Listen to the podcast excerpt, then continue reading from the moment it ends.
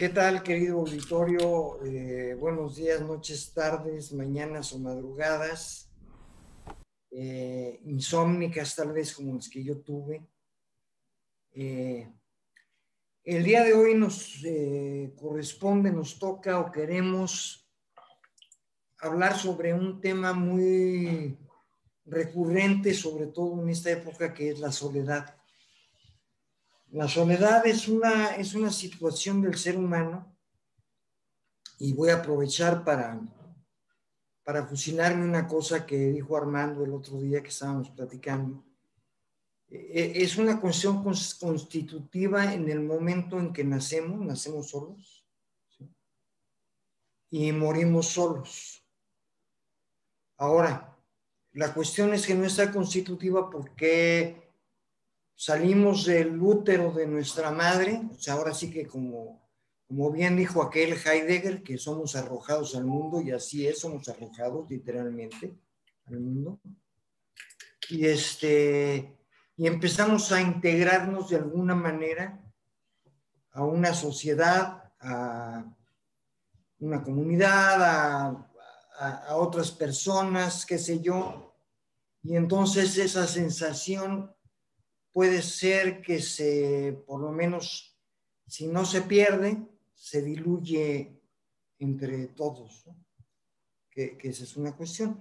Y en la muerte, pues, pues, queramos que no, a la hora de morir no estamos solos, aunque tengamos un auditorio del tipo del Estadio Azteca y estemos ahí en, en el centro del, del campo de fútbol, estamos solos, totalmente solos. Hay otros eh, momentos de la vida, la soledad es una, es una cuestión eh,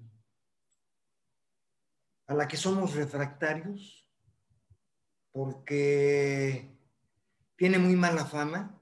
O sea, uy, es que estar solo, y cómo voy a estar solo, o me siento solo, ¿no?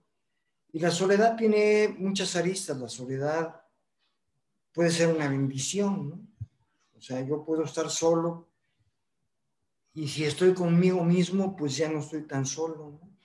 Estoy en una reflexión sobre, sobre el self o sobre la vida y estoy tal vez en un diálogo interno que me lleve mediante reflexión a alguna cosa que yo quiero.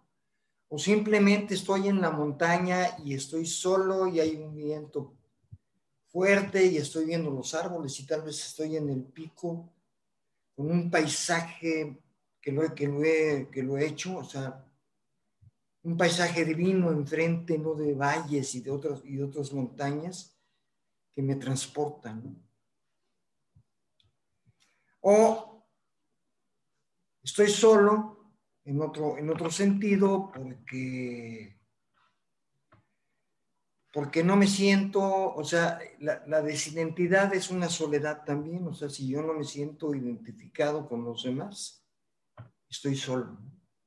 Y, esa no es una soledad eh, apreciada, digamos. Eh, los mexicanos estamos, este, o creemos que, más bien, ladramos que estar solos es lo más chingón del universo, ¿no? Y entonces vamos a la desidentidad con yo soy quien soy y no me parezco a nadie, ¿no? O con el egoísmo de, de, la no solidaridad, de que se chingue mi tía, que me chingue yo, pues que se chingue mi tía, ¿no? Y hágase la, la voluntad de Dios en los bueyes de mi compadre. Pero pero yo creo, o sea, bueno, como personas y, en particular, como nación, lo que esto quiere decir, porque nación es un constructo, este, estamos solos, ¿no? porque no hay una identidad. Porque si yo no me, ahora dicen pertenecer a, ¿no? A un grupo, a un y no, no, es necesario realmente pertenecer, pertenecer en un momento dado pues es, es, participar o comulgar de las ideas o de los ideales de, de un grupo, de los objetivos. Y se puede pertenecer a una comunidad.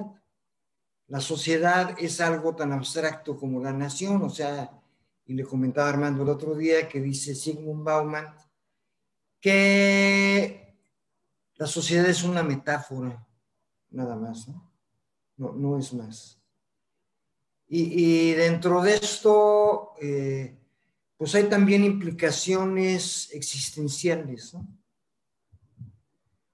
psicológicas, existenciales y, de varios tipos. Pero, eh, pues esto es para dar un panorama más o menos amplio de lo que puede ser la soledad. Desde luego, estoy seguro que me quedé corto. Pero voy a pasar la palabra para que Armando, en primer lugar, pues manifieste lo que siente, piensa de la soledad. Eh, pues hola a todos, ¿cómo están? Nos da mucho gusto que estén con nosotros, que nos acompañen. Soledades acompañadas el día de hoy. Eh, yo creo que la soledad es una experiencia propia, evidentemente propia del ser humano. No he visto todavía alguna ardilla o algún venado que se esté quejando, ¿no? De, sentirse solito en el bosque. Es una experiencia nuestra. Pero a pesar de que decíamos, ¿no? O decía Carlos, es constitutiva de nosotros, sin embargo, no es lo originario. No es lo originario. Lo originario es más bien el todo, la plenitud. Eh, es como en los mitos, ¿no? Donde el hombre una vez eh, se percibe o percibe o intuye que en un momento anterior, en, alguna, en algún momento que no puede ubicar en, en la sucesión de los días, él se vio, eh, se concibió integrado. El mito de, la, de este ser andrógino que tenía todas las partes unificadas, que estaba todo un ser completo y que no deseaba nada y que era la envidia de los dioses justo por eso, por su plenitud, y que los dioses decidieron partirlo, ¿no? Partirlo en dos, este, este asunto de la media naranja parece que tiene reminiscencias de esa, de ese mito, ¿no? De, que somos seres partidos, que somos seres divididos y que andamos buscando cómo completarnos. Pero lo que pareciera en todos los mitos, en, todas en, muchas tradiciones, es la idea de que el original era la completud, del ser formar parte de la totalidad o del absoluto. La misma noción, por ejemplo, en una tradición de la mística judía es que el absoluto se, eh, para formarse, para formar el universo, el absoluto se contrae. Se contrae y en esa contracción es que crea el vacío a partir del cual este, todo lo demás es posible. Y en ese momento, lo que decimos ser es el universo no es más que la fragmentación del absoluto. Entonces, en ese sentido, eh, somos un fragmento del absoluto, somos un fragmento de esa totalidad. Y la experiencia de la soledad pareciera en una primera instancia ser, antes que la constatación de que somos una expresión de lo absoluto, es que primero sentimos que somos una expresión de la fragmentación y que nuestra identidad se identifica con esa escisión, con esa fractura, que nos sentimos más identificados con el Adán peregrino, ¿no? Y no con el paraíso. Esta idea de que después de nacer empezamos a experimentar la soledad, pues es un poco esa expulsión del paraíso originario, de esa plenitud, de esa completud. Y ahora vivimos en este estado de fuga, de migrantes permanentes, de, viajeros, ¿no? Y creo que es allí donde, donde empiezan a, surgir todas las armonías o disarmonías de la soledad, de esta sensación que tiene nuestra propia conciencia de que para ser yo tengo que separarme de los demás. O como diría muy, muy digamos en la filosofía muy, de manera muy hegeliana, que para saber quién soy yo, primero tengo que saber lo que no soy yo. Y en esa como dialéctica se dice en filosofía, esa, esa tensión de contrarios, eh, parece que entonces el yo lo único que se va a topar en una soledad brutal es que todo lo que está enfrente de uno no soy yo. Esto es no soy yo, no soy yo, no soy yo, no soy yo, y miro para todos lados y no soy yo. Y pareciera que desde esa identidad con el no yo, ¿no? Con ese conflicto, con un mundo hostil, dicen, eh, es que empieza nuestra travesía por la soledad. Entonces, el día de hoy, pues bien, decía Carlos, vamos a empezar ahí.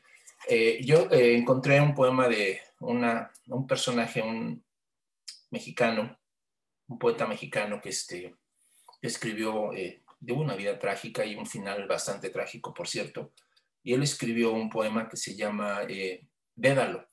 Me refiero a este poeta Jaime Torres Bodet, que fue, por cierto, secretario de Educación Pública aquí en México y escribió este poema que quiero leer, eh, lo leo y inmediatamente le doy la palabra a mi compañera Miriam para que ella continúe reflexionando sobre este tema. Eh, el poema se llama Dédalo y dice así, enterrado vivo, en un infinito dédalo de espejos, me oigo, me sigo, me busco en el liso muro del silencio, pero no me encuentro. Palpo, escucho, miro. Por todos los ecos de este laberinto, un acento mío está pretendiendo llegar a mi oído, pero no lo advierto. Alguien está preso aquí, en este frío, lúcido recinto de dalo de espejos. Alguien al que imito. Si se va, me alejo. Si regresa, vuelvo. Si se duerme, sueño. ¿Eres tú? me digo pero no contesto. Perseguido, herido por el mismo acento que no sé si es el mío, contra el eco mismo del mismo recuerdo, en este infinito dédalo de espejos, enterrado vivo.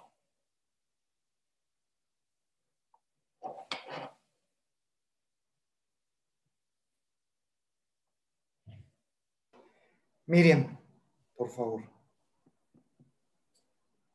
Hola, buenas tardes, días, insomnios también. el insomnio es una forma de estar consigo mismo a veces, ¿no? Eso es bien, bien interesante.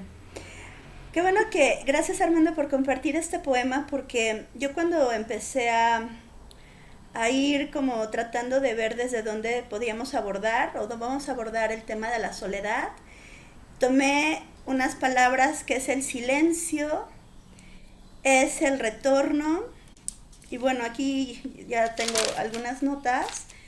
Y es muy interesante porque eh, hace muchos años, cuando iba en la prepa, leí un texto sobre existencialismo que me dejó marcado en ese momento, porque aparte estaba como saliendo de la adolescencia, ¿no? O en la adolescencia, no sé, eh, que es adolecer precisamente, y hablaba sobre la soledad desolada y sobre la soledad ontológica. Y entonces, eh, la soledad, la soledad que es algo bien existencial, ¿no? Es algo que todos hemos parecido y también hemos gozado. Es como una cuestión que no es una sola uh, tona, un, perdón, un mismo tono, donde existencial, donde esta cuestión de soledad desolada es que yo puedo estar con mucha gente y me siento sola, ¿no? Que eso tiene mucho que ver con estas sociedades bien masificadas y donde puedes estar con 20 mil gentes, pero estás completamente aislado, porque tiene mucho que ver con un no conocimiento de uno mismo. Y la soledad ontológica, que eso fue lo que me fascinó en ese momento, es que yo soy única, o cada ser es único en el universo, y nadie puede experimentar el mundo como yo lo experimento, pero hay una cuestión de correlación entre yo y lo demás, que tiene que ver con esto que ahorita leías en el poema con la cuestión del espejo. Todos somos espejos de todos. Y entonces cuando yo me miro o me miro a mí misma y me miro enfrente de otro o de la vida, me doy cuenta que no hay una separación, lo que tú decías hace rato Armando de esa de esa fragmentación o esa escisión que es aparente y yo, Miriam, he pensado, esto es algo que he pensado, donde esta idea de que pensamos que hay una separación, hay una fractura, pero la fractura es aparente porque yo planteo y, bueno, lo he escrito, de sí, solo si existió el Big Bang, implica que todos estábamos contenidos de forma potencial para existir de miles de formas a través de la historia del universo. Entonces, en el origen, todos estamos contenidos a partir del mismo origen, del mismo origen del polvo cósmico. Pero aquí hay una cuestión como correlacional, y ahorita está, aquí lo anoté, hay un biólogo que se llama Northrop, que se me hace muy interesante porque con su concepción de vida rompe con esta idea de unicidad. Y entonces voy centrando la cuestión. La idea de la soledad, como bien lo dijeron ambos, tiene que ver con una cuestión de unicidad, pero esta unicidad es de orden pragmático existencial.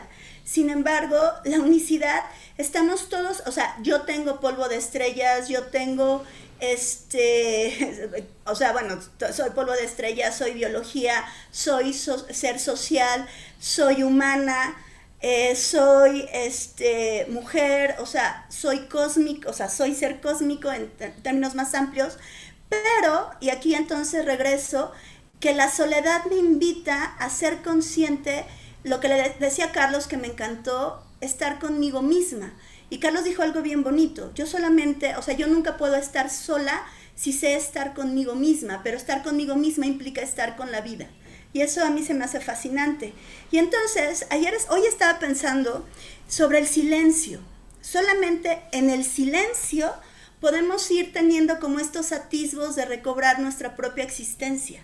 Entonces puse hasta una, una estética del silencio, que no estoy tomando un concepto de, mm, ahí ahorita se me fue esta, esta pensadora norteamericana que tiene un libro que se llama La estética del silencio, si no mal recuerdo, ahorita se me fue el nombre. Pero ya con esto voy cerrando que hoy que estaba pensando en esta estética del silencio, es en el silencio donde me encuentro con la totalidad. Y esto es bien, bien bonito, ¿no? Porque primero para poder encontrarte puedes encontrar después a los otros. Si no te encuentras a ti misma o a ti mismo, no puedes encontrar a los otros. No hay capacidad de puentes de diálogo. Y estaba poniendo contrario para mí la estética del silencio, lo vincularía con esta soledad ontológica. Y puse em, la antiestética del ruido, que sería la soledad desolada. Entonces vivimos en sociedades donde pensamos que todos estamos, um, que somos una comunidad y somos comunidad del cielo, no sé qué tantas cosas, pero en realidad estamos solos, pero de esa soledad desolada que por eso tiene mucho que ver con lo que hemos hablado en varias ocasiones, el tedio, el vacío, el sinsentido, que yo creo que sí vivimos en épocas donde el sinsentido es algo um, típico de una sociedad que no sabe estar consigo misma y eso obviamente se repercute en nuestras prácticas cotidianas, donde todos nos estamos peleando todos contra todos. ¿Por qué? Porque es lo que le encanta a Carlos, que siempre lo digo, esta cuestión de la conciencia. Y la conciencia se va construyendo o se va cincelando en la medida que vamos interiorizando. Pero la interiorización reside precisamente en empezar a encontrarnos con nosotros mismos. Y aquí ya con esto termino, hay una paradoja. Creo que estoy sola, pero en realidad estoy unida. Pero es como, eh, Octavio Paz en, su, en el texto del laberinto de la soledad habla sobre la dialéctica del otro, que es lo que tú muy bien decías Armando, sobre esta fractura andrógina, que es el otro el que paradójicamente estoy sola, pero es el otro el que me acompleta, pero no es que me acomplete, es de que en esta explosión cósmica o en esta eh, separación mítica, todos estamos desunidos, pero paradójicamente unidos, ¿no? Y bueno, ahí lo dejo. Bien, bien, este, a mí me gustó mucho ahorita, bueno, que lo, lo, dijo Armando, pero tuvo abundancia sobre el tema del silencio, ¿no? Y el silencio, efectivamente, o sea, para mí, no sé, o sea, hay interpretaciones acerca de la meditación. Empezamos con el truco aquel de la mente en blanco, que no hay tal, ni mucho menos, pero la meditación es silencio. La meditación es el silencio del ser. O sea, yo me callo completo, no es que yo no, o sea, el pensamiento todo, yo me quedo callado y recibo. Una vez, eh, hace mucho tiempo, comenté que la oración es el que yo hablo con Dios. Y en la meditación Dios me habla a mí, el uno, lo que sea, ¿no? Y no me habla con palabras, me habla en silencio, precisamente, es otra cosa.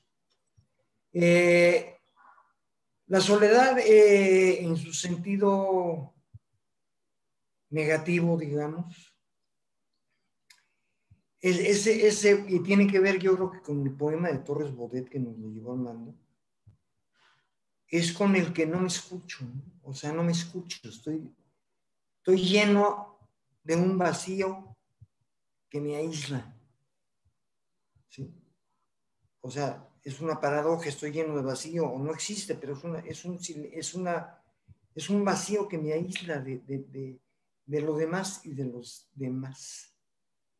Y entonces siento una angustia existencial, ¿no? Ya, bueno, Kierkegaard mencionaba en Temor y Temblor, o sea, esa, ese tipo de angustia en la que, en la que yo no sé, para empezar, eh, había hablado del pertenecer, si yo me pertenezco, yo no sé si me pertenezco o no, y si yo soy yo. Esta es una pregunta eh, que no sé que no, que por lo regular no se menciona en la, reflexión porque no se reflexiona. Pero eso es lo que sucede cuando hay la angustia existencial.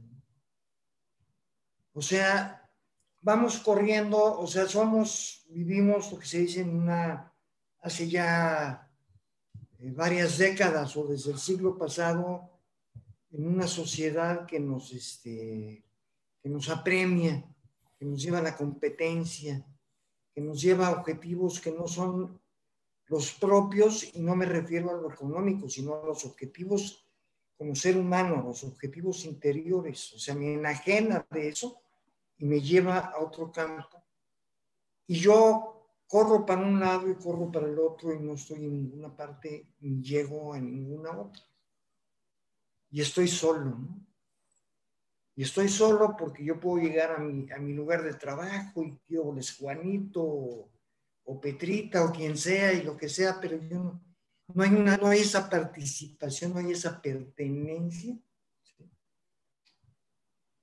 mía en mí y mía en los demás y de los demás conmigo, entonces estoy aislado.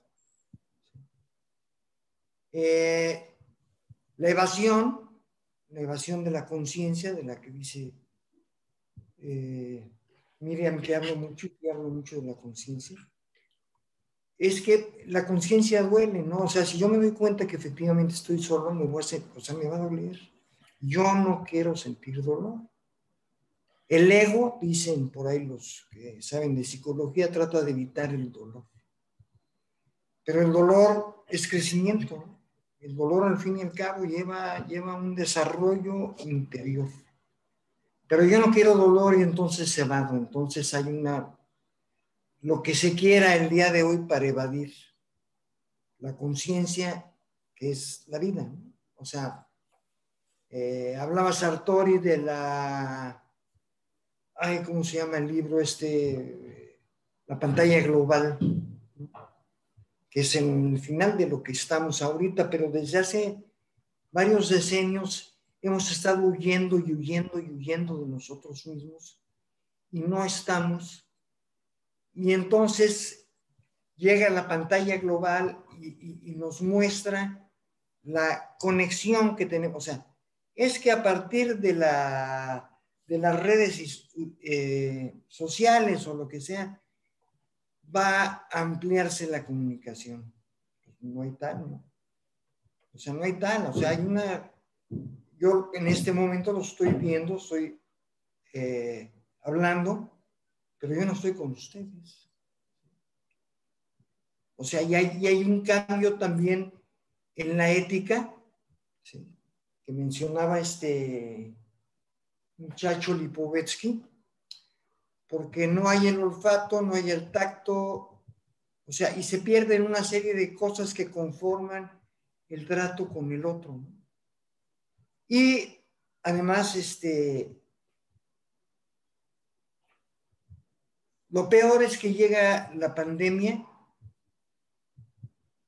y entonces me hace darme cuenta de una cosa que ya traía yo de toda la vida. Estoy solo. Me enfrenta a la soledad de una manera sorpresiva y brutal, ¿no? Me enfrenta y me dice, oye, es que estamos aislados, pues siempre estuvimos aislados. O el problema es que ahora no tenemos las fugas normales que utilizábamos, ir con el compañero de trabajo eh, a, chupar, a ver el fútbol, o con la amante a pasar el rato en el, Guillermo Hotel, o, qué sé yo, ¿no? O drogarse, o alcoholizarse, o pegarse como idiota al televisor, o lo que sea. Y de repente esta, esta pandemia nos enfrenta a una cosa que ya teníamos hace mucho tiempo, estamos solos y no queríamos darnos cuenta que estábamos solos. Y la, y la pandemia nos pone frente a la pantalla como frente a un espejo. Dice, ¿qué óvole, Carlitos? ¿Qué haciendo por aquí? Pues nada, pues, me tocó, hijo, pero, pero estoy solo, ¿no? Estoy solo. O sea, no, no hay contacto. Estar solo es no tener contacto, perder el vínculo con el otro. Hay una cosa también que yo en una, en una parte de, de autoayuda decía mucho, o sea, cuando yo conozco al otro, me conozco a mí mismo. Cuando me conozco a mí mismo, conozco al otro. Y esto tiene que ver también, se puede decir, cuando yo me pertenezco a mí, pertenezco al otro. Cuando pertenezco al otro, me pertenezco a mí mismo. Y hay un vínculo. Bueno, puede haber un vínculo, idealmente, que por lo regular no hay. Y esto, Armando, por favor, si quieres continuar. Sí, fíjate que esto que estás mencionando, como la pandemia nos em, desnuda, nos exhibe, eh, nos eh, encuentra muy mal parados con nosotros mismos. Descubrimos que no sabemos estar con nosotros mismos, ¿no? O descubrimos cómo, eh, desean por ahí también, ¿no? Cómo habitamos la caverna de Platón sin darnos cuenta, ¿no? Cómo vimos por cierto, por verdadero, que estamos hechos de un mundo de imágenes, que pensábamos que era la realidad, pero al momento de aislarnos y quedarnos con la pura imagen, descubrimos que hemos poblado nuestro interior con fantasmas, que nuestra comunicación era inexistente, ¿no? O sea, que, que esto estaba, eh, era mucho más, digamos, eh, vulnerable de lo que pensábamos, que el mundo que hemos hecho, tecnológicamente hablando, era mucho más hueco de lo que creíamos, mucho más frágil, evanescente, ¿no? Líquido, diría alguien por ahí, ¿no? Que, eh, discurre y se escurre por todos lados, ¿no? Inasible. Y, resulta que, nuestra subjetividad no estaba hecha para esa inasibilidad de las cosas, que queremos todavía algo este, que dure, que se huela, dices tú, ¿no? Eh, ¿Cuántos hemos, hemos tenido esa sensación con los libros, ¿no? Que no es lo mismo tener en PDF el libro que tenerlo y olerlo, ¿no? O ir a estas librerías de viejo a respirar, ¿no? Eh, el paso del tiempo en las hojas, ¿no? Es, así. Y ahora no tenemos ya más. O el disco, el famoso LP, ¿no? Que podías presumir caminando abajo de tu axila con tu disco, ¿no? Este, las portadas que se abrían dobles o como dípticos o trípticos increíbles, ¿no? Y que ahora pues absolutamente nada. Nos quedamos solo con la experiencia del sonido, ¿no? Cada vez más, digamos, más limitado en ese sentido. Entonces sí, estamos, eh, descubrimos que no estamos hechos para esto, que nuestra subjetividad se, quedó como confrontada con esta situación. Y yo quiero eh, aquí sumar una experiencia de soledad eh, que es el desencuentro, el desencuentro amoroso. Muchos de nosotros, este, se oye, ¿no? Que no me gusta estar solo, ¿no? O los hombres no nacimos para estar solos, y siempre imaginamos que entonces la idea es la soledad es producto de un desencuentro, de que todavía no encuentras este, a, esa eh, alma gemela, ¿no? o diría, diría Subiela, ¿no? A la que vuela, ¿no? Y que mientras no encuentras a la que vuela, pues vives en esta soledad acompañada, que sea Miriam, ¿no? De, de, de no hallarte hasta que estás buscando esa correspondencia, esa intimidad, ¿no? Compartida con otro, ¿no? Entonces, eh, la soledad como ese desencuentro, yo creo que en la, literatura está, está plagada la literatura de este tipo de fenómeno, ¿no? Pero yo particularmente eh, tengo a dos referentes que me, eh, de la literatura latinoamericana que me parecen formidables por la manera como exploran esto. El primero es esta, la novela del túnel de Ernesto Sábato, ¿no? Y justamente esa es la constatación, ¿no? De, de estar como buscando relacionarte con el otro desde un túnel, que es tu propia existencia, ¿no? Un túnel sin salida, un túnel que no te permite conectarte, que siempre vas en paralelo con los demás, pero separado, pero aislado, cada quien en su túnel, cada quien en su, en su línea, ¿no? En su, en su, en su, en este lugar imaginario en el que decimos está el yo, ¿no? Es tremenda esta novela porque los que no la han leído, o los que ya leyeron y, la recuerdan, es tremenda porque es, es, la narración justo de un artista, de alguien que está buscando a través del arte comunicar, y él descubre en el fondo que lo que está buscando a través del arte es comunicarse, es encontrar a través del arte un vínculo con el otro, que el arte sea ese camino de encuentro al otro, ¿no? Entonces él deja como una marca, una, una, eh, una señal que está esperando que alguien pueda ver en uno de sus cuadros, ¿no? Entonces llega una chica a la galería donde está este hombre exponiendo sus cuadros, mira y descubre, se queda embelesada por esa marca, esa señal que él dejó en ese cuadro. Y entonces él se da cuenta que es ella, ¿no? Que esta mujer lo está captando, que lo está entendiendo. Esta, esta soledad de la incomprensión, yo creo que es una de las cosas este, que yo creo que desde adolescentes o se nos acompaña toda la vida, ¿no? Eh, es decir, me siento solo porque no me siento comprendido, porque no me siento reconocido, no me siento valorado, no me siento visto en un sentido más profundo, ¿no? Y es muy irónico porque estamos en la cultura del selfie, ¿no? Y todo el mundo está poniendo sujeta, ¿no? todas las veces posibles y de todas las maneras posibles y modelando de todas formas posibles, porque muy en el fondo sabemos que nadie nos está viendo, chinga. Están viendo tu, tu jeta nomás, ¿no? Pero a ti no te ven. Y es terrible que eh, haya esta paradoja, ¿no? Que insistiendo en que me estén mirando, sin embargo yo siga sintiendo, justo por eso, que no soy visto, que no estoy yo ahí, ¿no?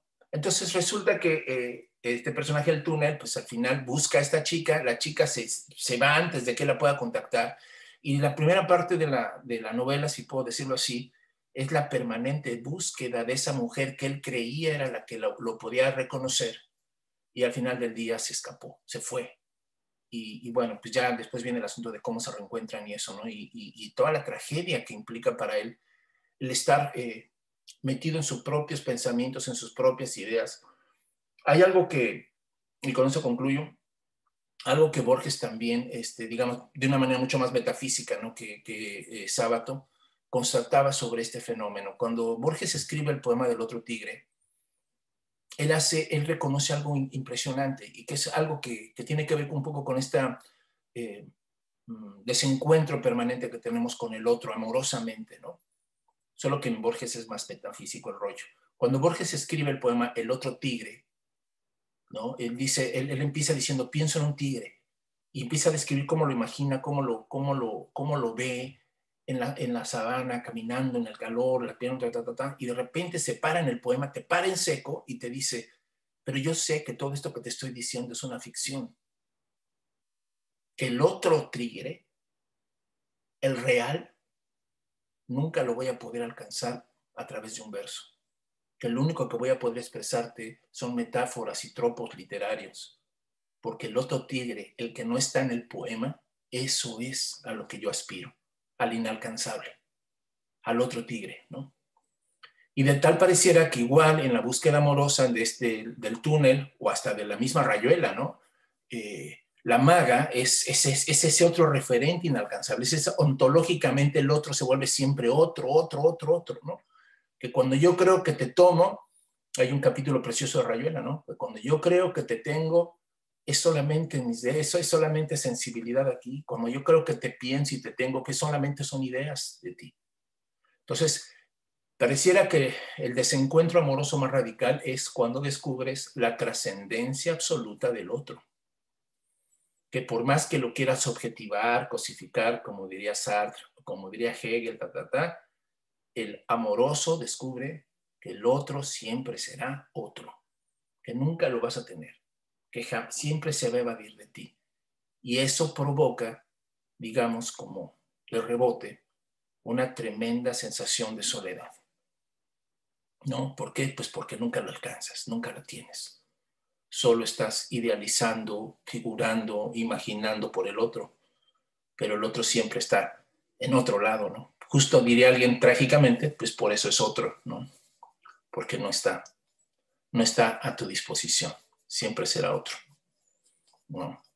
Y con eso me quedo, porque hay, otras, otras figuras de soledad que me gustaría también comentar después. Correcto. Eh, si me hace favor, Miriam. Sí, es, interesante cómo empezaron a, tejer como esta cuestión de, de contexto dentro de la pandemia, ¿no? Y estaba pensando precisamente con la pandemia que el virus es como muy idólico en el sentido que el virus es algo no vivo, según, yo nunca he entendido eso como algo no vivo eh, produce enfermedad, pero bueno, eso es otro boleto. Y bueno, yo no pienso que no sea no vivo, por eso no me voy a meter en ese rollo.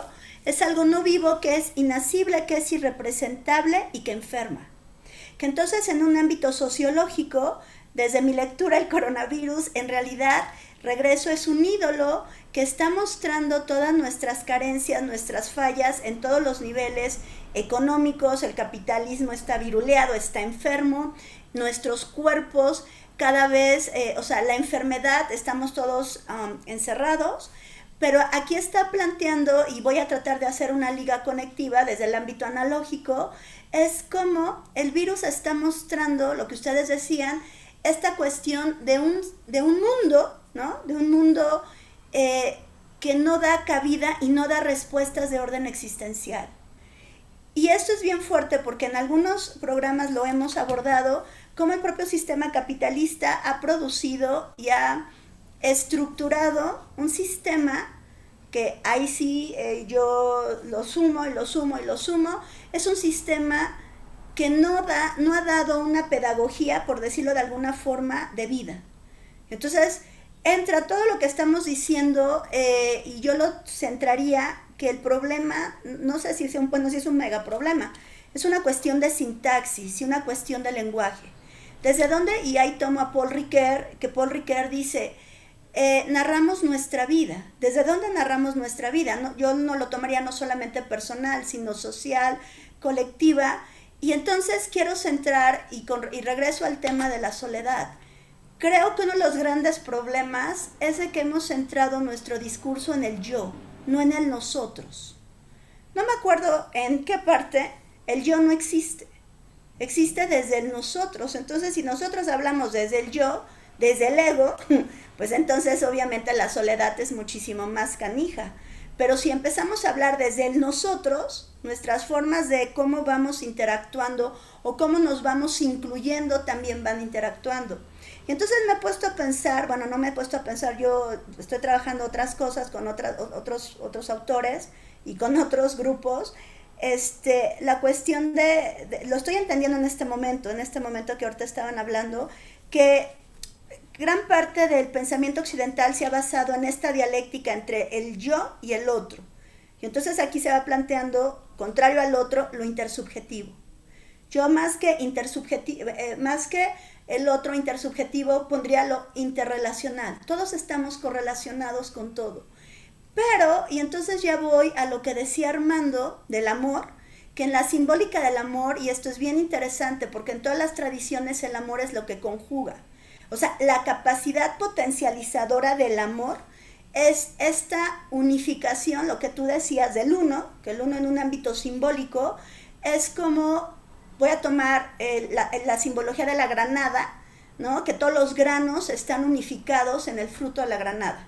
Entonces, si no mal recuerdo, el místico San Juan de la Cruz, si no mal recuerdo, retoma la granada como forma simbólica de el uno y de la unificación de.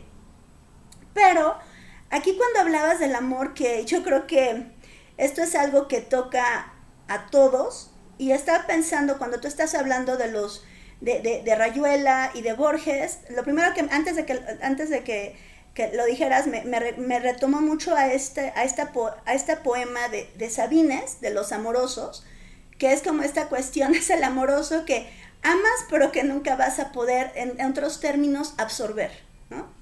Y esa es como la gran tragedia en una sociedad de la posesión.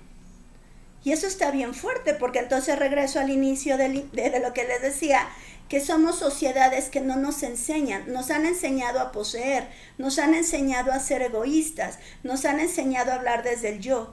Entonces también empezar a cambiar nuestros discursos y nuestras, o sea, empezar a cambiar nuestra sintaxis de vida, tal vez implicaría otras cuestiones, porque en un sentido más profundo, a veces quieres poseer al otro y ni siquiera tienes claridad de uno mismo. Entonces es bien contradictorio. Porque aparte, eso es bien fuerte, porque yo tomo, y, esto ya me va a tener rollos bien fuertes, lo mejor no me meto, que es como todo, eh, que, que, lo decía, no sé si tú, eras tú Armando Carlos, como esta idea del vacío, ¿no? O sea, en realidad en un sentido más amplio, todo es vacío, pero no me quiero meter en esa cuestión. Entonces quieres poseer al otro, pero lo que posees es inasible, porque el mundo, la vida, es un flujo. Y el amor en un sentido más, estoy siendo muy idealista, porque ya cuando te enfrentas al amor cara, rostro, y pues e, es otra cosa muchísimo más difícil, porque amamos, y, aquí entro en, el tema de la soledad. ¿Desde dónde amamos? ¿Desde nuestras carencias? Y creo que como, o sea, yo me he puesto a pensar eso, o sea, somos sociedades tan dolidas que nuestras relaciones se basan en el dolor, no en el amor. Entonces deberíamos de reconfigurar y revivenciar o vivenciar nuestra forma que entendemos que es el amor, ¿no? Y eso está súper cañón, porque ni siquiera a veces nos amamos a nosotros mismos. Entonces, ¿cómo podemos amar al otro si ni siquiera amamos a nosotros? Si nos damos cuenta, que lo hemos dicho en varias veces, es el ego. Es el ego que, que nos atormenta. ¿no? Entonces, ya para cerrar, y, esto sí se me hace bien fuerte porque en todas las tradiciones está esta fractura, está esta expulsión del paraíso, está esta expulsión del útero, está esta separación donde en un sentido que e, e, en términos más pragmáticos, yo estoy separado de ustedes y estoy separado de, de, otras cosas, pero en un sentido más profundo y regreso con el lenguaje y regreso con el nosotros y regreso que idealmente deberíamos de generar discursos inclusivos y orgánicos, que esto es bien fuerte porque Carlos decía algo que yo completamente coincido, o sea, ya no leemos, ya no tocamos, ya, ya lo orgánico, la vida empieza a desaparecer en un mundo de la pantalla global, de, una imagen que no es fija, que no es vida, y entonces desde ahí se depositan nuestras relaciones. Y cada vez la soledad, bajo estas formas de control, si antes era complicada, ahora va a ser peormente complicada. La pregunta es desde dónde podemos generar puntos de fuga para no caer doblemente en una prisión que eso va a conllevar después a formas de violencia impresionantes. Y ya con esto, creo que la soledad en su parte propositiva de un silencio para atisbar la vida es una vía de reconciliarnos con ella, ¿no? Y ya. Gracias, Miriam. Este, bueno, también por otra parte, o sea, desde luego la soledad es una y se dijo, bueno, ya se ha dicho, lo dijo Armando, lo dices tú, es, es, es una desvinculación. O sea, comunicarse es vincularse. Comunicarse no es hablar y decir, oye, fíjate que nos, nos, vemos a las 3 de la tarde para ir por las tortas, eso no es, eso es una simple información, pero comunicarse es vincularse. Y ahí va lo que el otro día te comentaba que decía Jung, ¿no?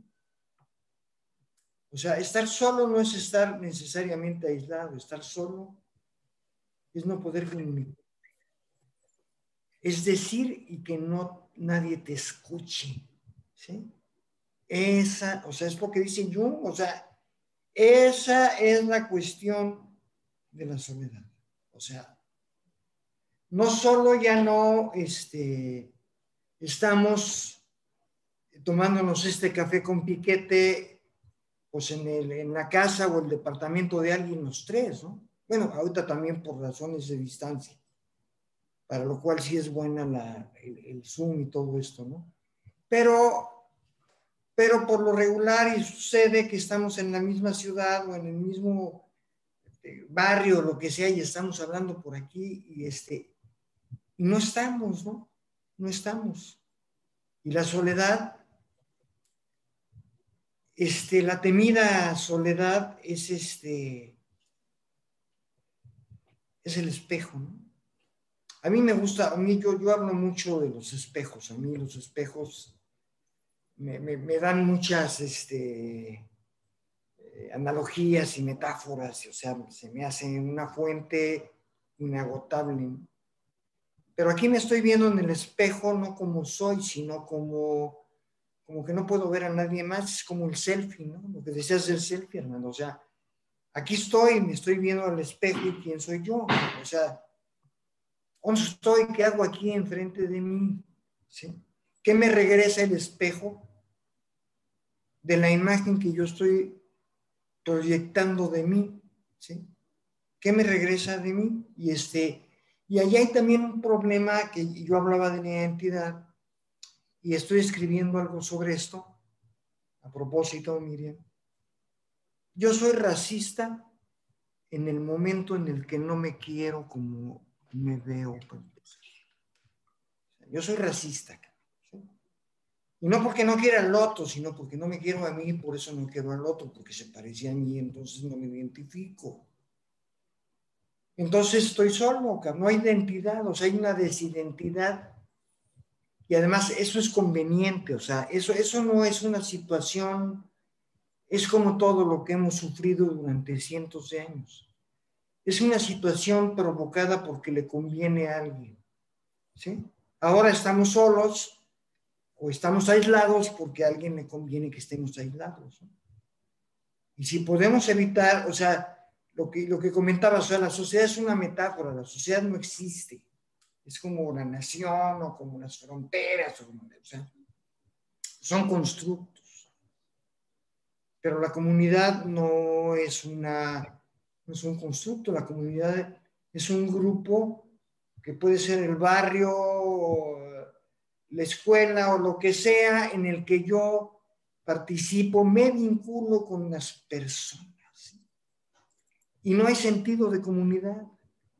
Es más, aquí sí saludo, o sea, vivo en provincia ahorita y he aprovechado para salir a pasear a, mi perrito y el de Miji, saludar a la, bola de vecinos que ni siquiera sé quiénes son. Y los saludo y, en, y en la Ciudad de México, por ejemplo, no tengo vecinos que van pasando, sino monos que viven al lado de donde yo vivo y no quiero ni verlos. Salen y yo digo, mejor me espero a que se vaya para que no cruzarme con él. O el, típico, el síndrome del elevador. O sea, te subes, te quedas callado y te quedas inmóvil. O sea, yo no estoy aquí, no me ven ni los veo. Esa es la situación, o sea, no hay, no hay, no hay ese vínculo. O sea, y yo estoy solo y he estado mucho tiempo solo, por eso que, dice Jung, que lo dice el adolescente, y Jung lo dijo ya a una edad bastante madura, ¿no? No me comprenden, no soy comprendido, nadie me escucha, cabrón. Yo quiero decir algo y rebota en los oídos del cabrón de enfrente. Por eso hay terapeutas, Charlie. hay que pagar para que te escuchen, cabrón. No, pues esa es la cosa. Eso, para eso tienes terapeutas y coacheo y una bola de cosas para que te escuchen. Y tú lo dirás de chía, pero yo agarro y le cuento lo que se me pega en la gana a mi terapeuta. Sí, sí, sí, yo hablo de ciencia, de filosofía. Yo hablo de todo lo que chingado se me ocurre porque nadie me escucha. Eso es en serio. Es, es horrible, pero es cierto porque, porque no hay, en ese sentido no hay un espejo. Y esa sería la función del espejo. yo hablo contigo, contigo, Miriam, yo contigo, Armando, y tú me regresas una impresión de lo que tú ves, no, de, no de lo que yo veo de mí, sino de lo que tú ves. Yo te conozco porque me conozco, yo me conozco, yo, te, yo me conozco porque te conozco, ese es el espejo, cabrón. Esa es la función del espejo social, es la función del otro, de la alteridad, de, estar ahí, cabrón. Que no la hay, que no la hay porque porque lo que decía, soy racista porque me desprecio, cabrón. Y desprecio al otro, cabrón. Entonces mira pinche naco y esa pinche prieta y ese, ese gordo y ese homosexual y una bola de madres, ¿no? Y este, y esa desidentidad es la que me aísla. Es una de las cosas, ya hemos hablado de otras también esa desidentidad me aísla de los demás y de mí mismo. Y es ahí donde hablo que yo no me pertenezco porque no pertenezco al otro, porque no pertenezco a la comunidad, porque no estoy en una comunidad de una manera solidaria, porque decías es un yo y no es un nosotros. ¿sí? Y, eso, y eso hace una soledad cabrona y hace una angustia terrible que además no la, o sea, lo peor es que no la puedo hablar. Y, si es que acaso tengo un, terapeuta y quiero hablar con el terapeuta de eso, pues ya veré, pero, pero a lo mejor tampoco quiero hablar con él de eso, ¿no? O ella. O ella, para que no se oiga mal. O sea, porque ella es él o ella. Entonces, este. Entonces, ¿A qué me dedico? cómo, cómo, me vinculo? ¿Cómo o sea, porque esa es la cuestión, la cuestión es el vínculo. O sea, y para vincularme con el otro tengo que vincularme conmigo mismo, es como lo que decían. No puedo amar al otro si no me amo. A mí, pues eso, amarse es vincularse con uno. Y para amarse no tengo que decir, ay, precioso, qué lindo estás, qué bonito. O sea, es apreciarme como ser humano y no desde el ego, que, es bien cabrón. O sea, a mí se me hace muy difícil, porque es parte de, la tradición y de la mala educación que tenemos, hablar desde el ego. Porque además cuando hablamos desde el ego, es otro el que habla por mí, no soy yo. Yo no hablo, cuando yo digo, yo digo, no estoy hablando por mí, es otro el que está hablando por mí, que eso también estoy escribiendo acerca de eso, ¿no? porque es muy cabrón, es muy cabrón. Este, Armando, por favor. Primero fue mi novia de la secundaria, ¿no? La que me hizo, o bueno, la que yo quería que fuera mi novia de la secundaria y no me hizo caso. La primera que me arrojó ese golpazo de sentirme incomprendido y solo. Y el, segundo golpazo fue cuando eh, llegó a mis manos el disco de Moving Pictures de Rush, a principios de, la, a, principios de los ochentas, eh, de una forma increíble llegó a mis manos, pero me pasó a desgraciar toda la vida porque cuando tú empiezas a escuchar música diferente a los demás, vives la marginación, cabrón. Y estás condenado a ir a todas las reuniones y a todas las fiestas a escuchar música que te caga, cabrón. Y ahí va otra vez la pinche cumbia, cabrón. Ahí va otra vez la madre Y ahí va ahora la pinche música de banda. Ya pusieron reggaetón otra vez, cabrón. Eso es puta. Y entonces viene esta, estas, digo esto porque pues yo creo que todos de alguna manera hemos, experimentado las figuras de, de, la exclusión social, ¿no? De, de cuando, cuando empiezas a, a, a, disentir un poco de la tendencia, ¿no? Común de lo que todo mundo escucha, de lo que como todo mundo quiere verse, lo que todo mundo lee, lo que todo mundo fuma, ¿no? Ya después descubrí que los filósofos teníamos que fumar camel porque pues éramos otro pedo, no puedes estar fumando Malboro, cabrón, o Raleigh, güey, pues, aunque sea el cigarro, no puedes fumar Raleigh, cabrón, porque no. Camel, cabrón. Camel es algo más intelectual. va más con tu personalidad. Y pues estás en la UNAM, dicen, pues tu pinche clásico, este morralito, hipioso, cabrón. No puede faltar, cabrón, ¿no? Entonces, yo creo que eh, eh, todos hemos, hemos, hemos sido testigos o lo hemos vivido, figuras de la soledad que tienen que ver con la exclusión social, ¿no? Es decir, me siento incomprendido porque esta sociedad me rechaza, ¿no? Rechaza mis gustos, rechaza mis preferencias sexuales, rechaza, rechaza que yo lea, rechaza que este, ¿no? Hoy se ve como bicho raro alguien que lleva un libro bajo el brazo o que en lugar de estar echando desmadre se la pasa leyendo o haciendo otras cosas, pues te ves, te ves raro, ¿no? Te corres el riesgo de que te, te marginen como nerd o, te empiecen a poner títulos, ¿no? De, etiquetarte de cierta manera, ¿no? Entonces, eh, estas eh, formas de marginación social que se viven desde la adolescencia, ¿no? Si sales un poquito del parámetro, o ya sea el del parámetro estético, ¿no? Si estás o muy delgado o muy gordo, o si tienes la nariz muy grande o muy chiquita, o si tienes nalgas o no tienes nalgas, o si te crecieron boobies o no te crecieron boobies, o sea, ahí va el pinche punto de, de, marcar la diferencia, ¿no? Y de crear estas como identidades colectivas y entonces uno va buscando esos grupos donde tú te sientas a gusto y pues yo me sentía toda madre cada vez que iba al chopo, porque había un chingo de inadaptados como yo, ¿no? Que en diferentes corrientes, que los punks, que, o sea, todas estas eh, tribus urbanas que les llamaron después, ¿no? En las que buscas identificarte, ¿no? Mostrar una, cierta empatía, una, cierta historia en común, porque pareciera que la ciudad tiene eso, o sea, estamos probablemente gente que vive eh, así muy, muy, muy aislada de la, de la, ciudad no, no haya vivido este, esta, esta presión constante, permanente que la ciudad te, te, te, da, ¿no? El que tengas que ser visto de cierta manera, el que te tengas que vestir de cierta manera, el que tengas que traer las marcas, ¿no? Yo veo la obsesión, digo, por eso existe Tepito, ¿no? O sea, Tepito para nosotros es esa necesidad de sentirnos vistos de cierta manera, identificados con ciertas marcas, ¿no? y como no puedes comprar lo, digamos lo original o ir a Estados Unidos a traerte tus marcas, pues vas a Tepito y compras el, el producto pirata, ¿no? El que simule ser Nike, el que simule ser, ¿no? Este Levi's o lo que sea, ¿no? Le pegan la marca y pues andan una toda madre con sus, con sus tenis piratas, cabrón, o las películas piratas, en fin, o sea, el asunto de la piratería y de estas identidades impuestas o falsas, ¿no? Esta, esta presión social de, de parecer de cierta manera, es otro efecto de esto, ¿no?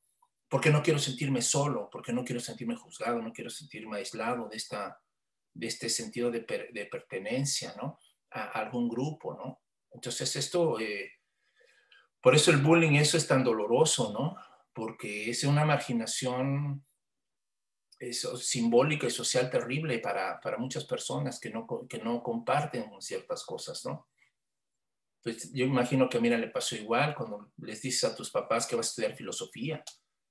No, y dices, no, ya chingo este asunto, o sea, ¿por, ¿no? O sea, ¿por qué filosofía, cabrón, no? Este, ¿Por qué no una ingeniería? ¿Por qué no algo productivo, cabrón, no? Pues como dando clases toda tu vida, pues ¿qué es eso, no? O sea, así esta serie como de descalificaciones ahí, este, muy comunes que tenemos, ¿no? Y, yo creo que en la literatura está hecha de eso, ¿no? Está hecha de parias, está hecha de gente igual, que no solamente el poeta también es un ser marginal, un, ser maldito, un ser que no ocupa, el, artista en términos generales es, una persona sola, el filósofo es una persona sola, o sea, eh, ya lo, yo recuerdo que había algunos profesores que me decían, si tú te quieres dedicar entregar a una pasión en particular, lo más seguro es que vas a terminar solo porque no cualquier persona este, va, va, va, va eh, a consentir que tú dediques tanto tiempo a una actividad. O sea, no cualquiera te va a seguir ese paso, no cualquiera te va a seguir ese ritmo de aislamiento, de estar ley, ley, ley, ley, ley, investigue, investigue, investigue, investigue, ¿no? Te van a decir, este, ¿y nosotros cuándo, no? Entonces, no, es, es un reclamo permanentemente. el músico, el artista, el filósofo, el científico, o sea, cualquier persona que tome esta, este rol marginal y pasional, ¿no? De dedicarse a algo intensamente, pues corre el riesgo de que no cuadres, de que no empatices con esta visión de qué significa, ¿no? Eh, socializar y estas cosas, ¿no? Entonces, eh, decía yo, pues no solamente el artista es un ser, eh, sino que también eh, los personajes, ¿no? Yo no sé si al final del día, la o sea, dices, decía otra vez Carlos, ¿no? Y lo mencionaba este, Miriam, ¿no? Si la metáfora de la metamorfosis de Kafka, de este hombre que deviene este insecto, sea, sea eso, sea, sea una denuncia, sea, sea mostrar justamente no solamente cómo él se percibe a sí mismo una vez que no encaja en esa sociedad o en esa familia, sino también cómo los demás te ven a ti. Dice, ¿no? Te ven como bicho raro, ¿no? Te ven como un ser extraño, ¿no? Este, yo me acuerdo, este, siempre vestidos de negro, cabrón, como en luto, ¿no? Y sabes, este, bien ahora, ¿no? Que expreso el, el, duelo de mi propia soledad este, este día, ¿no? Entonces, este, entonces, eh, que yo quería que en, esta participación simplemente enfatizar esta otra soledad, esta otra soledad que, que viene de, del salirte, de las expectativas y, y, de la cuestión como borreguil de la sociedad o del sistema, ¿no? Y cuando tú decides ser medio antisistémico, cuando tú decides ser crítico, claro que te vas a enfrentar a eso, claro que si cambias de religión te van a criticar, claro que si te mueves de, si ya no votas por el PRI, cabrón, claro que tu familia y tu abuela te va a criticar, ¿no? El hacerte rojillo también es una forma de, ¿no? Hoy le dicen chairo, ¿no? Eh, son formas en las que también te están como marginando o abriendo, ¿no? Peje zombie, ya, ya, bueno, ya son otras, otras, otras historias, ¿no? Pero son esas formas de soledad también. Y créeme que si uno no, si no tienes una convicción bien fundada, te pueden aplastar te pueden hacer sentir profundamente miserable cuando tal vez en algunos casos deberías sentirte profundamente orgulloso de estar solo. Es decir, de no haberte comprado el boleto de, de, identificarte con ciertas posiciones este, socialmente aceptadas o aplaudidas, ¿no? Entonces, este, yo no sé quién terminó siendo más eh, grotesco, si la familia de Gregorio Samsa o el, o, el mismo que transmuta en eso, ¿no?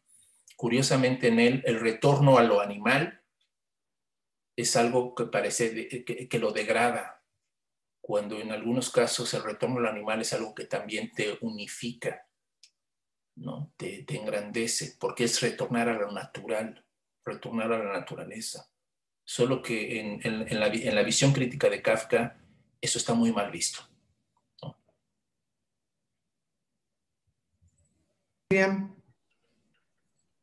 Ya, este, hay, bien, muy, muy interesante. Ahorita estaba pensando, me encantó lo que dijo, lo que dijiste, Carlos, de, del racismo y toda esa cuestión. Y claro, o sea, cuando no nos reconocemos a nosotros, no reconocemos al otro. Entonces puede ser el racismo, el clasismo, el feminismo, el machismo, pero es algo que odiamos de nosotros mismos. Yo, por ejemplo, yo como mujer, ¿no? Que yo soy antifeminista, porque las mujeres odian al hombre. Una feminista en un sentido más amplio, y voy a decir algo y no nos vayan a... Es porque en el fondo su parte masculina está muy dañada. Entonces aquí, igual, cuando tú odias a un negro, un ejemplo, yo no, bueno, este, odias odias también tu color o tu no reconocimiento, porque todos estamos vinculados con todo. Pero también estaba pensando ahorita que hay cosas que a mí no me gustan, que tampoco tengo que aceptar. O sea, no tengo que aceptar, por ejemplo, al corrupto, tengo o sea, esa idea del espejo que a mí también me fascina, porque creo que todos somos espejo de todos y el universo es un gran espejo de todo. Eh, cuando dicen, es que si algo te cae mal es que te reconoces. Entonces yo he dicho, hay cosas que a mí no me, no me gustan y no creo que me considere de esa forma, que tiene que ver con lo que ahorita decía Armando precisamente de la marginación.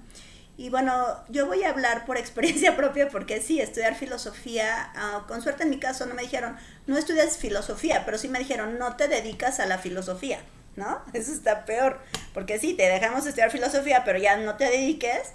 Y este, porque la filosofía, eh, y tiene que ver con una cuestión de que a veces caemos también como, como en clichés, ¿no? O sea, por ejemplo, yo que estudié alguna parte en la UNAM, o sea, ya también es el cliché que tienes que ser pandroso, fue hierbas, y llegas con tu mochilita y no sé qué, pero también se hacen gremios donde no sabemos, o sea, no, podemos como generar nuestra, nuestra propia voz interna, que la soledad tiene que ver con una voz, de generar una voz interna. Pero lo que yo sí, o sea, yo sí he sido excluida en muchos niveles de mi vida, familiarmente, este, en, 20 mil partes, pero así principal, porque yo todo lo que soy es todo lo contrario a lo que era mi es mi familia. Pero hay algo que yo, y tiene que ver con lo que decías tú Armando al inicio de la plática, yo en algún momento, cuando estaba muy chavita, dije, nací sola y me voy a morir sola y tengo que saber quién soy. O sea, algo que a mí me, me apuntaló a estudiar filosofía, y esto siempre cuando me preguntan, ¿por qué estudiaste filosofía? Porque yo en un momento dije, no quiero llegar el último día de mi, de mi vida y darme cuenta que no sé quién soy. Entonces, eso está bien cañón. Y entonces, si tú y con suerte todavía no sé quién soy. Eso es más, lo más contradictorio. Pero tiene que ver que a mí la exclusión no es algo que, que me haya molestado. Porque yo siempre me planteaba, por ejemplo, más cuando estás en ciertas edades que tienes que integrarte, yo decía, ¿por qué me voy a integrar a gente que ni siquiera está integrada consigo misma? Y eso está bien cañón, ¿no? Porque, por ejemplo, una persona una persona, voy a poner un ejemplo, alguien que sabe ser amigo te va a aceptar como eres. Pero si la gente no te acepta es porque ni siquiera, y regreso al inicio de todo, se acepta a sí misma. Entonces algo que yo decía, bueno, ¿por qué voy a querer que alguien me acepte cuando la gente ni siquiera se acepta a sí misma, no? Pero tiene que ver con lo que Carlos dice, yo sí estoy completamente de acuerdo, que esos son procesos muy dolorosos para verte en el espejo de, no sé, de algo y darte cuenta que la vida no es como te la enseñan en el mundo de Hollywood, ¿no? De las películas. Y eso está bien fuerte porque te dan como una especie de vida sistematizada. Y entonces la mayoría de las personas entran en esta como en una fábrica de viditas. Entonces ya creces, te casas, tienes hijos, amante, perro, te mueres, etc. Pero, y, y es a donde quiero centrar. Tú decías algo bien interesante, Armando. Alguien ante sistema se siente solo, pero también los que están dentro del sistema te aseguro que se sienten más solos que los que están fuera del sistema. Entendido en términos muy generales, ¿me explico?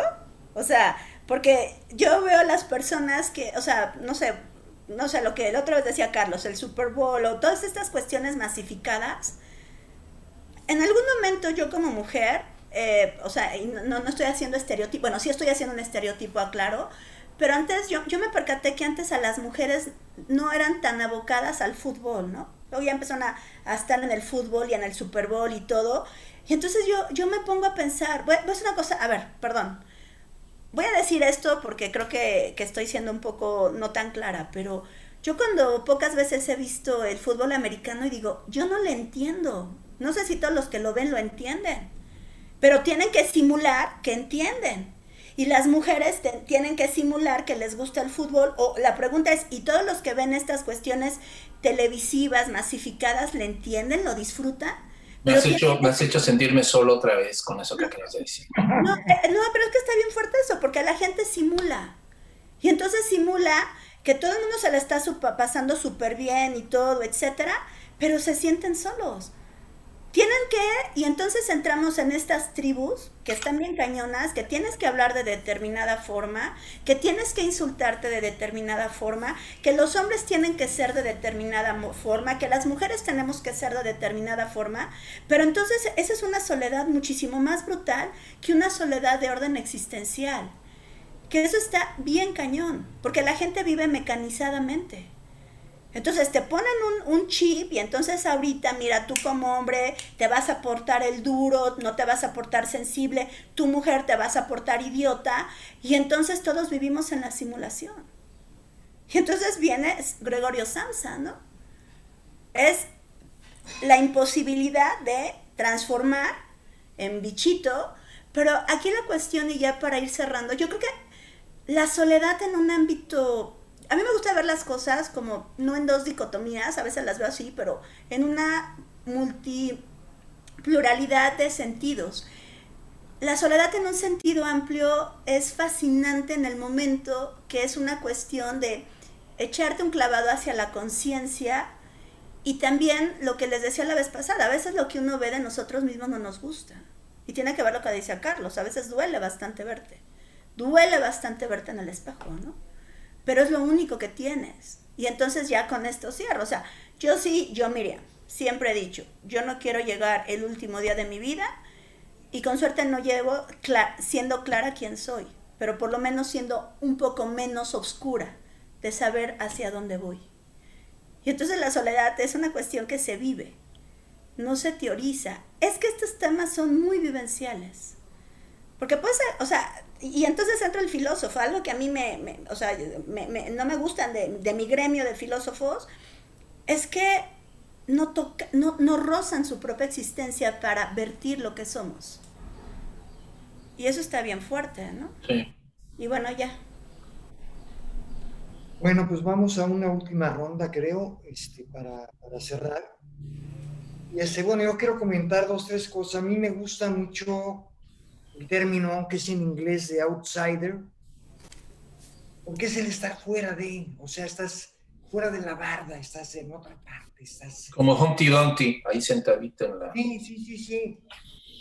Y este, estás y no estás, o sea, hay, hay eh, dos, bueno, es más, hay una película que se llama Los Outsiders ya viejona, que es gringa, es de unos chavos que están en esta, en esta situación, unos jóvenes.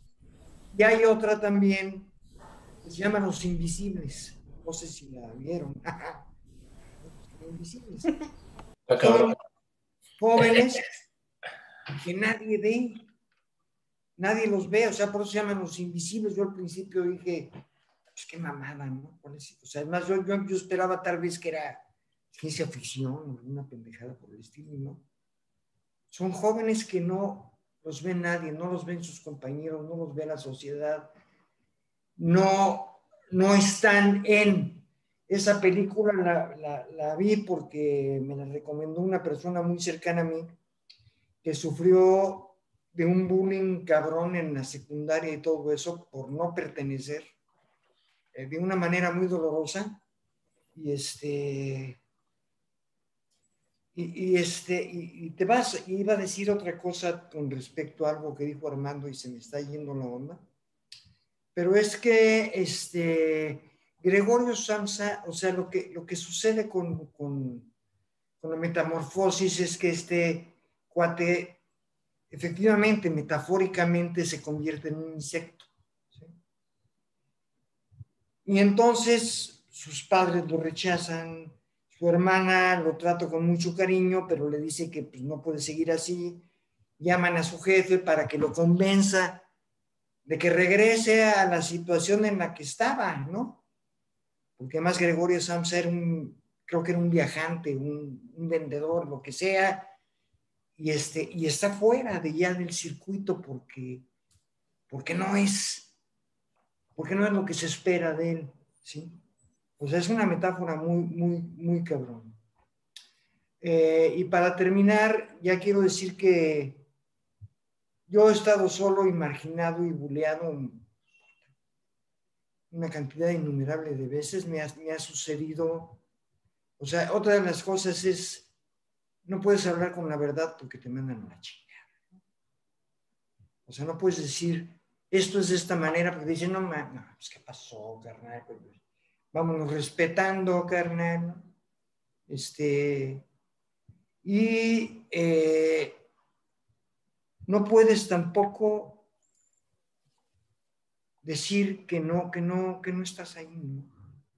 O sea, ha sido muy doloroso. Yo tuve cáncer, me hicieron una operación, estuve y además me divorcié, estuve solo, ahora sí que solo, aislado, por ahí de cinco años viviendo en un departamento allá por, por las águilas, ¿no? En casa de la chinga. Yo no tenía coche ni nada. Eh, estuve a punto de que me llevaran al, al manicure por esa soledad. Pero creí sentir mi salvación en un grupo de autoayuda y me corrieron, Y me han corrido de más de siete grupos de autoayuda por decir la verdad. Por hablar y decir, ya de que, o sea, el, simular, ¿no? O sea, se supone que son grupos en los que vas a adquirir conciencia, pero nadie la quiere, ¿no? ni, realidad y nadie quiere la realidad. No hay forma, No hay forma. Y, este, y ya para terminar voy a cerrar con lo que dijo Jung, que a mí me sucede hasta en mi casa. Hablo, pero nadie me escucha. Armando, por favor.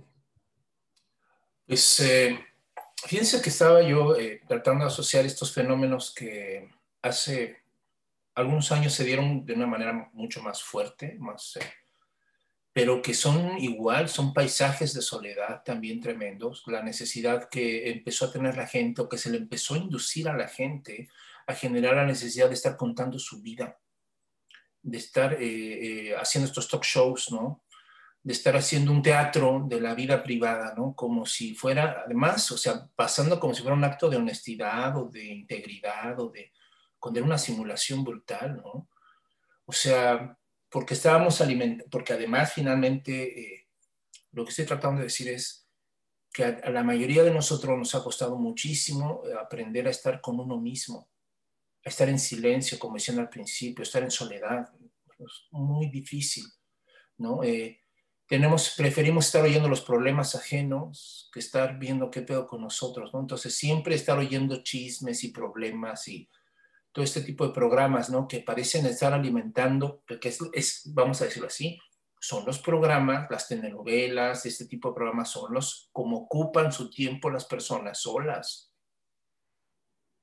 Cuando, estás sola en casa, ¿qué es lo que miras? Pues no te pones a ver este TV UNAM, cabrón, ¿no?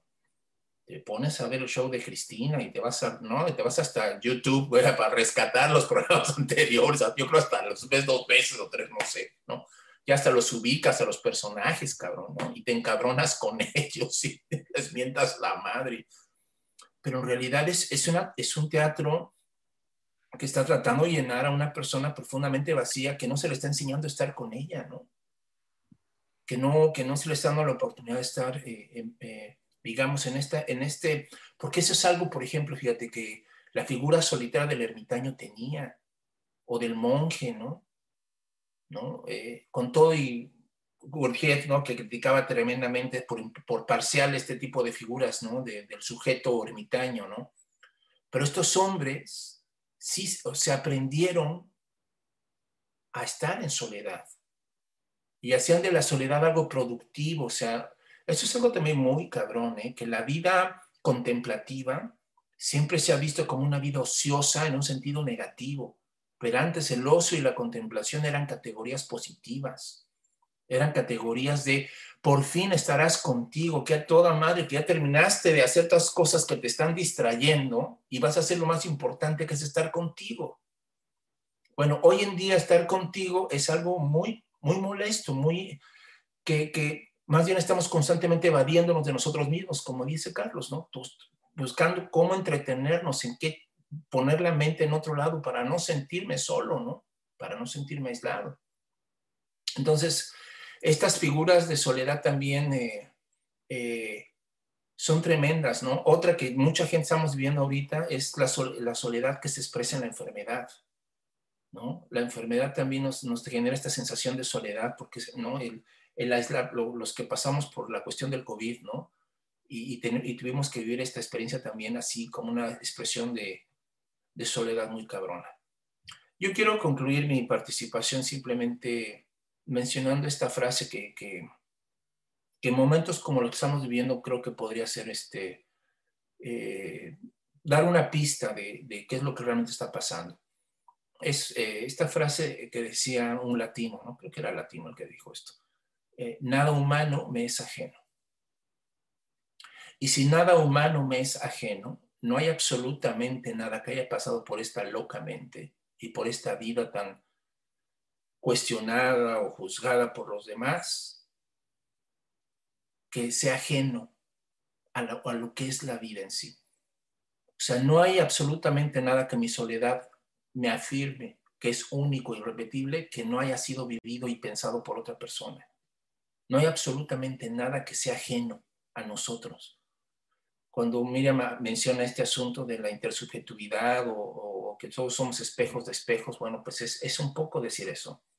En realidad, eh, la soledad debería de darnos esa oportunidad de reconocer eso, que nada humano me es ajeno, que no hay absolutamente nada en mí que pudiera aislarme de los otros de manera definitiva, ¿no? Yo sé que esta sociedad ha manejado el aislamiento como una forma de, castigo con las prisiones, ¿no? Las sociedades modernas crearon la soledad como un castigo, ¿no? No sé si recordarán, ¿no? Esta, la novela de Revueltas y la película de La Pando, ¿no? Es decir, te voy a pandar, te voy a aislar, te voy a separar, porque esa es una forma de castigarte. Es una forma, ¿no? De, de, de, de reducirte, de enloquecerte. ¿No? Y eso, es, eso digamos, ya, ya, no nos ya nos dio tiempo, pero la locura también es una forma de soledad tremenda. Entonces, eh, lo que trato de decir al final de esta participación es precisamente ir contra esa corriente y decir, pues, aún por más que estemos pasando por momentos de soledad tremenda por el aislamiento y por todo lo que estamos descubriendo en, esta, en, este, en estas circunstancias, nada humano debería de sernos ajeno nada humano debería sernos ajeno, ¿no? Todos deberíamos de poder reconocer que lo que estamos viviendo también ha sido vivido y compartido y experimentado por otro ser humano, ¿no? Que, este aislamiento sí tiene algo de, de simulación. Y sí es, eh, para esta sociedad sí es mucho más fácil controlarte si te, si te marginan, si te vulneran de esa manera, ¿no? Si te encasillan de esa forma y te quieren doblar así, ¿no? Para que vuelvas otra vez a la norma, para que te vuelvas otra vez a formar y como en la cárcel, aparentemente, para que no ande haciendo travesuras, cabrón, ahora sí, pórtese bien, cabrón, ¿no? ¿Y qué es portarse bien? Diría la muerte de Iván Illich, ¿no? Pues para Iván Illich portarse bien era hacer lo que todo el mundo hace. Y si tú haces lo que todo el mundo hace, eres una buena persona. Por eso, por eso Iván Illich no podía entender por qué con esa enfermedad terminal que lo estaba dando en toda la madre, no estaba en paz y su conciencia le dijo, ¿no? Oye, pues no estás en paz porque, no porque te vas a morir, sino porque no supiste que era vivir. Porque, y dice, ¿cómo? Y decía, no te muy ingenuo, ¿cómo no voy a saber lo que es vivir, cabrón? Sí, mira, tengo mi familia, tengo mi trabajo, tengo mis hijos, tengo mis cosas, tengo ta, ta, ta, ta, todo lo que todo mundo hace. Y su conciencia le dijo, pues ese es el peor, cabrón, que hiciste lo que todo mundo hacía, menos lo que Iván Illich tenía que hacer y ahí se quemó. Miriam, por favor. Sí, ahorita que estaba hablando Armando de la prisión, de, los, de las sociedades modernas, yo pondría que este sistema es una gran prisión. ¿eh?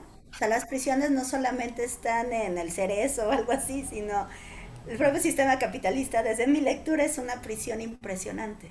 Y entonces retomo esta idea del panóptico de Betham, ¿no? Que es lo que todos nos es todos aislados, viendo a todo el mundo y lo que tú decías, Armando, viendo al otro menos viendo a nosotros mismos, ¿no? Entonces, aquí, por ejemplo, Carlos, lo que dijiste, gracias por compartirlo, pero yo creo que no eres la única persona que está en esa situación, ¿eh? Nos sentimos más solos de lo que pensamos la mayoría de las personas, o sea, esto es bien fuerte. Y regreso, o sea, el propio sistema o la propia prisión capitalista va destruyendo y nos va deformando para mantenernos controlados. Hace mucho tiempo leí un texto de, no me acuerdo si era Klein, que ella decía que lo que requerían estas sociedades capitalistas era destruir nuestra identidad para que el mercado funcionara, ¿no? Entonces hay un mecanismo de control bien, bien cañón, bio, ¿no? un biocontrol impresionante, biopsicológico, social, etcétera, y aquí lo que voy a retomar ya para esta cuestión que en un sentido negativo hay una soledad regreso desolada. Estás acompañada o acompañado y te sientes solo, ¿no? O lo peor, puedes estar solo y te sientes vacío, eh, hueco contigo mismo. Que eso está peor. Porque la soledad es algo que se, que se vive, que se, que se siente. Entonces, sentirte hueco internamente ha de ser brutal, que tiene que ver con lo que decías Armando de Iván Illich, ¿no? O sea, su poca relación con su marida, que era insostenible, por ejemplo, ¿no? Y eso está bien, bien cañón.